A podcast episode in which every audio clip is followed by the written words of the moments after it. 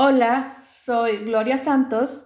Esto es Sentir Rico y este es nuestro episodio número 8, donde por fin hablamos de masculinidad y vamos a darnos cuenta de cómo se comporta una masculinidad que se siente bajo amenaza en su toma de decisiones políticas. Para ello no creo que me baste un episodio, porque no quiero hacerles un episodio larguísimo. Así que este es el primer episodio de una serie de tres donde vamos a estar hablando de masculinidades, de las amenazas a las masculinidades y de cómo responden las masculinidades ante esas amenazas. Para esto vamos a tomar dos ideas principales como supuestos de los cuales vamos a partir. La primera idea es que cuando notamos una diferencia en el comportamiento entre hombres y mujeres, una diferencia entre sexos, probablemente lo que estamos observando tenga una explicación de género y no de sexo. Es decir, la diferencia entre el comportamiento de hombres y mujeres no se debe al sexo biológico, a cómo son sus cuerpos o cómo son sus cerebros, sino a los significados que la comunidad en la que están inscritos se les da al rol social femenino o masculino. Entonces, una diferencia entre hombres y mujeres es muy probablemente una diferencia entre identidades masculinas e identidades femeninas que no están siendo propiamente medidas, porque normalmente en la, en la investigación social solo se pregunta si alguien es hombre o mujer y no se pregunta sobre su identidad de género, nada más se pregunta su sexo. Y de ahí hay como un, un vacío metodológico que también vamos a discutir más adelante. La segunda idea es que la masculinidad no es un atributo permanente ni gratuito. ¿Qué quiere decir esto? Que cuando una persona se identifica como masculina, no basta con que diga que es hombre, con que esta persona diga soy hombre, para ser reconocido como hombre, sino que tiene que comportarse masculinamente para ser leído y percibido como hombre. Entonces la masculinidad tiene que ganarse, tiene que merecerse y está bajo constante amenaza de perderse. Entonces, un hombre que quiera ser percibido como hombre realiza una serie de pruebas y rituales para demostrar que cumple con las demandas del género masculino y por lo tanto es merecedor de ser considerado un hombre. Los hombres están más a la defensiva de su género que las mujeres porque la masculinidad no es permanente y puede perderse en cualquier momento. A la primera idea que les mencioné se le llama teoría de rol social de las diferencias de género. Esta es una teoría psicológica cuyo principio es que las diferencias y similitudes entre hombres y mujeres surge de su asignación a roles dentro de la sociedad. Entonces, mediante la socialización y la formación de roles sociales, los comportamientos de hombres y mujeres se acomodan a la división de labores.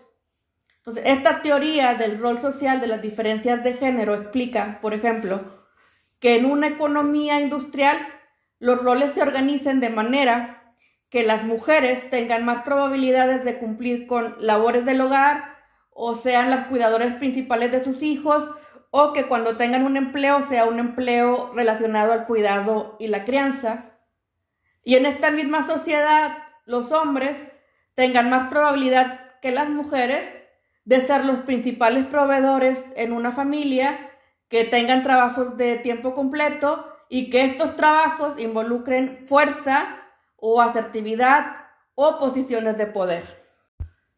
Para entender un poco más de cómo se asigna este rol de género, Exploremos un poco nuestras propias imágenes mentales cuando hablamos, por ejemplo, de trabajadores y trabajadoras de un mismo campo, pero de diferente género. Entonces, por ejemplo, en el campo de la educación, si hablamos de trabajadores en el campo de la educación, posiblemente nos imaginemos a un hombre que es experto, que es profesor en, en algún área de educación media superior o superior, o incluso posgrado, y difícilmente nos imaginemos a un hombre que tenga un trabajo de cuidado que se requiere en los niveles básicos como preescolar, primaria o secundaria.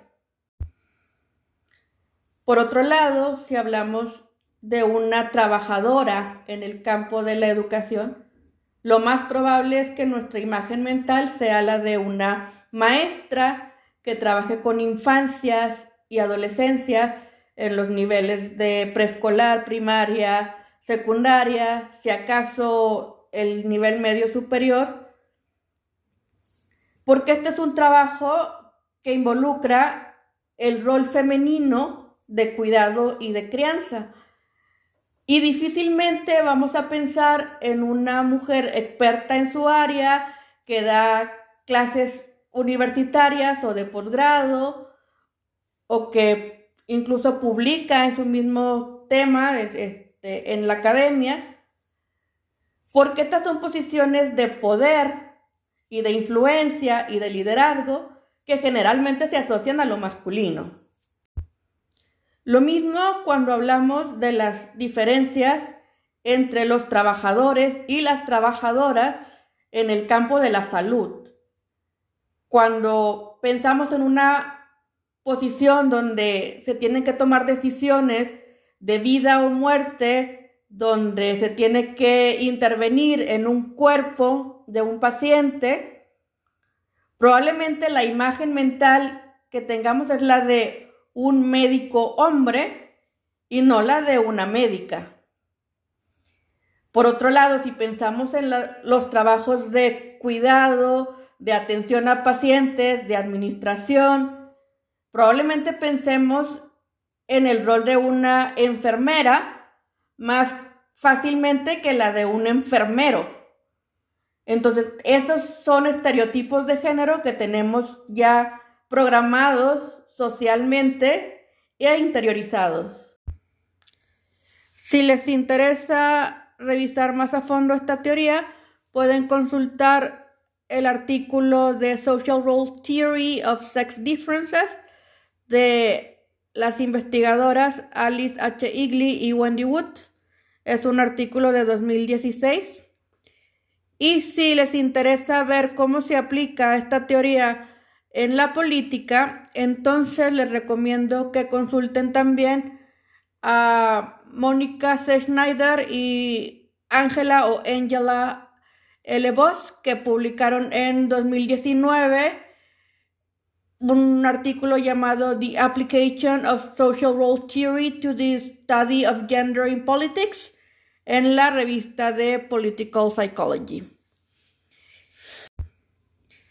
Ahora, partiendo de estas dos ideas, de que una diferencia en el comportamiento de hombres y mujeres apunta hacia una diferencia en roles de género más que una diferencia de sexo, y de que la masculinidad como género requiere de su ejecución y de su performatividad para confirmarse como tal, vamos a explorar ahora una serie de observaciones sobre esta diferencia en el comportamiento político. Y para eso les voy a platicar los métodos, los resultados y las conclusiones de varias investigaciones realizadas por Dan Casino. Dan Casino es hombre, es blanco, es profesor de gobierno y política y ha hecho una serie de investigaciones sobre el comportamiento de hombres cuando su masculinidad se ve amenazada. Y entre las cosas que ha reportado Dan Casino es, por ejemplo, que 40% de los hombres republicanos, o sea, que votan por el Partido Republicano en Estados Unidos, dicen sentirse discriminados por ser hombres.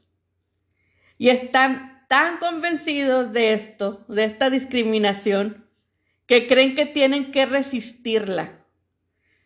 Estos mismos hombres perciben que el uso de cubrebocas para protegerse de una pandemia es una afronta a su masculinidad.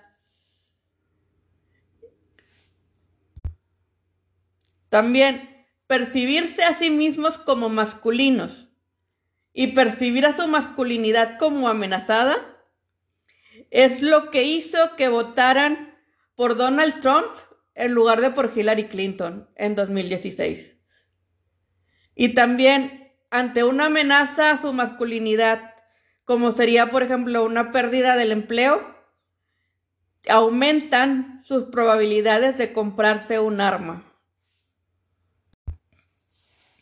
Votar por Trump, según Dan Casino, es un acto compensatorio de la hombría. Es decir, cuando los hombres sienten la amenaza de no ser percibidos como suficientemente hombres, entonces rechazan las actividades que pudieran percibirse como femeninas y buscan ejercer otras actividades que son percibidas como más masculinas. Entonces, ante una amenaza, por ejemplo, que una mujer gane más dinero que ellos, responden rehusándose a realizar las tareas del hogar como lavar trastes o inscribiéndose a un gimnasio para ponerse más musculosos para que su cuerpo se vea más masculino o uniéndose a una iglesia más tradicionalista con roles de géneros definidos o votando por Trump.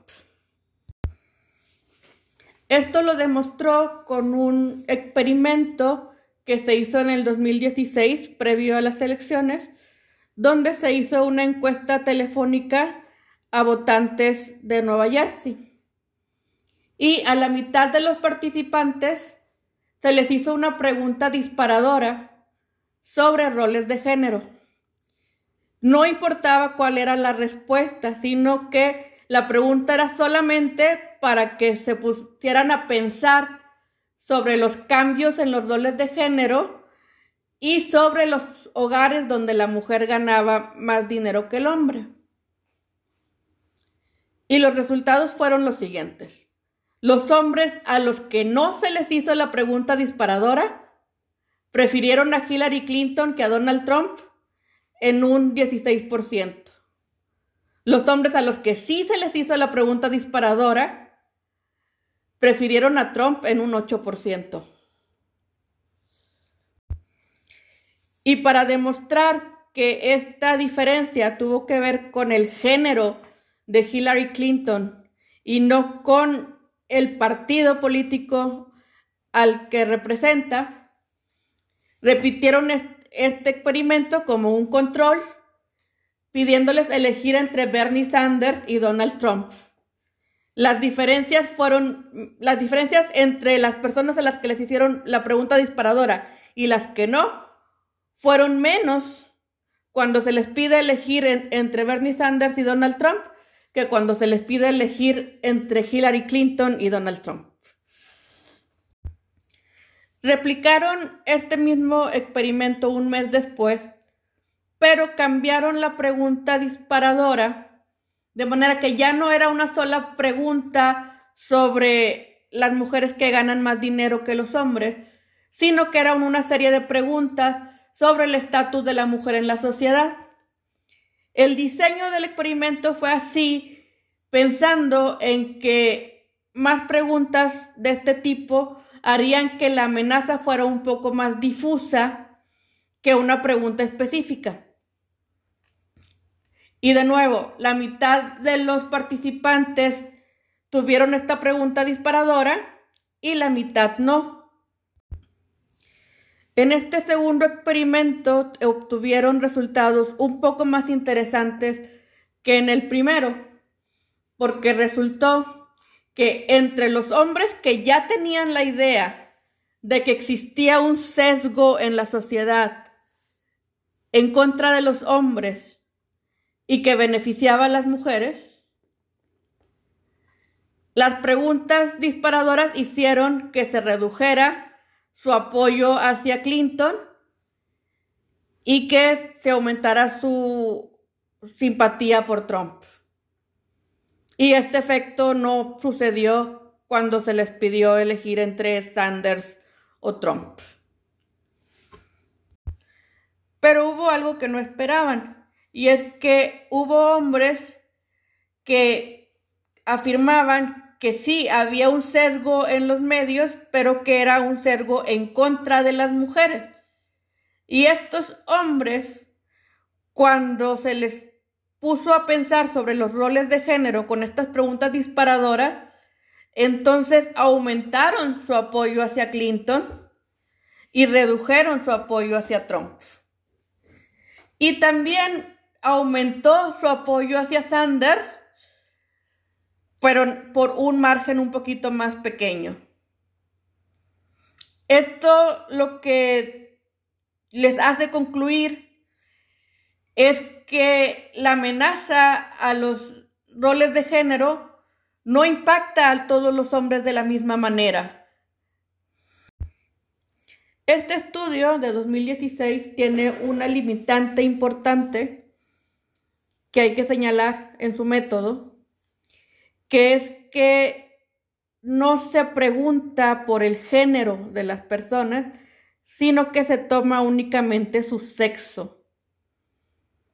Entonces, esto nos regresa a la primera idea que les mencioné, de que cuando tenemos una diferencia en el comportamiento de hombres y mujeres, tenemos muy probablemente un problema de o un fenómeno de diferencias de roles de género y no realmente una diferencia entre sexo.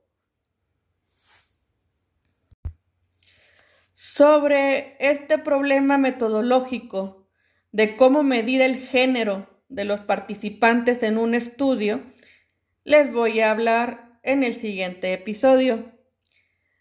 También les voy a contar más sobre otro estudio de Dan Casino, donde sí operacionalizan esta medida de género para hablar de los hombres que se rehusan a usar cubrebocas porque su masculinidad se ve amenazada.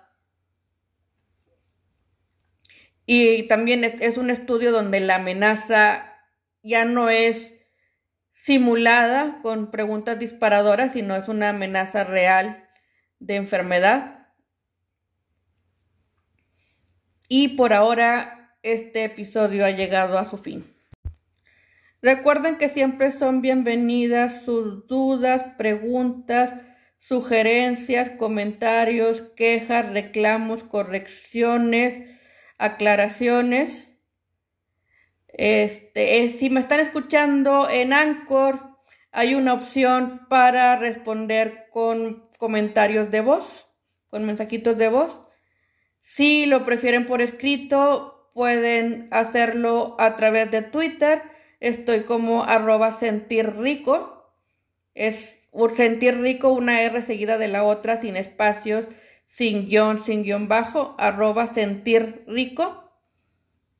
También en esa cuenta de Twitter voy a, poner los enlaces a los estudios que he citado en el episodio de hoy. Y espero todo salga bien para escucharnos en nuestro siguiente episodio, que sería el 9.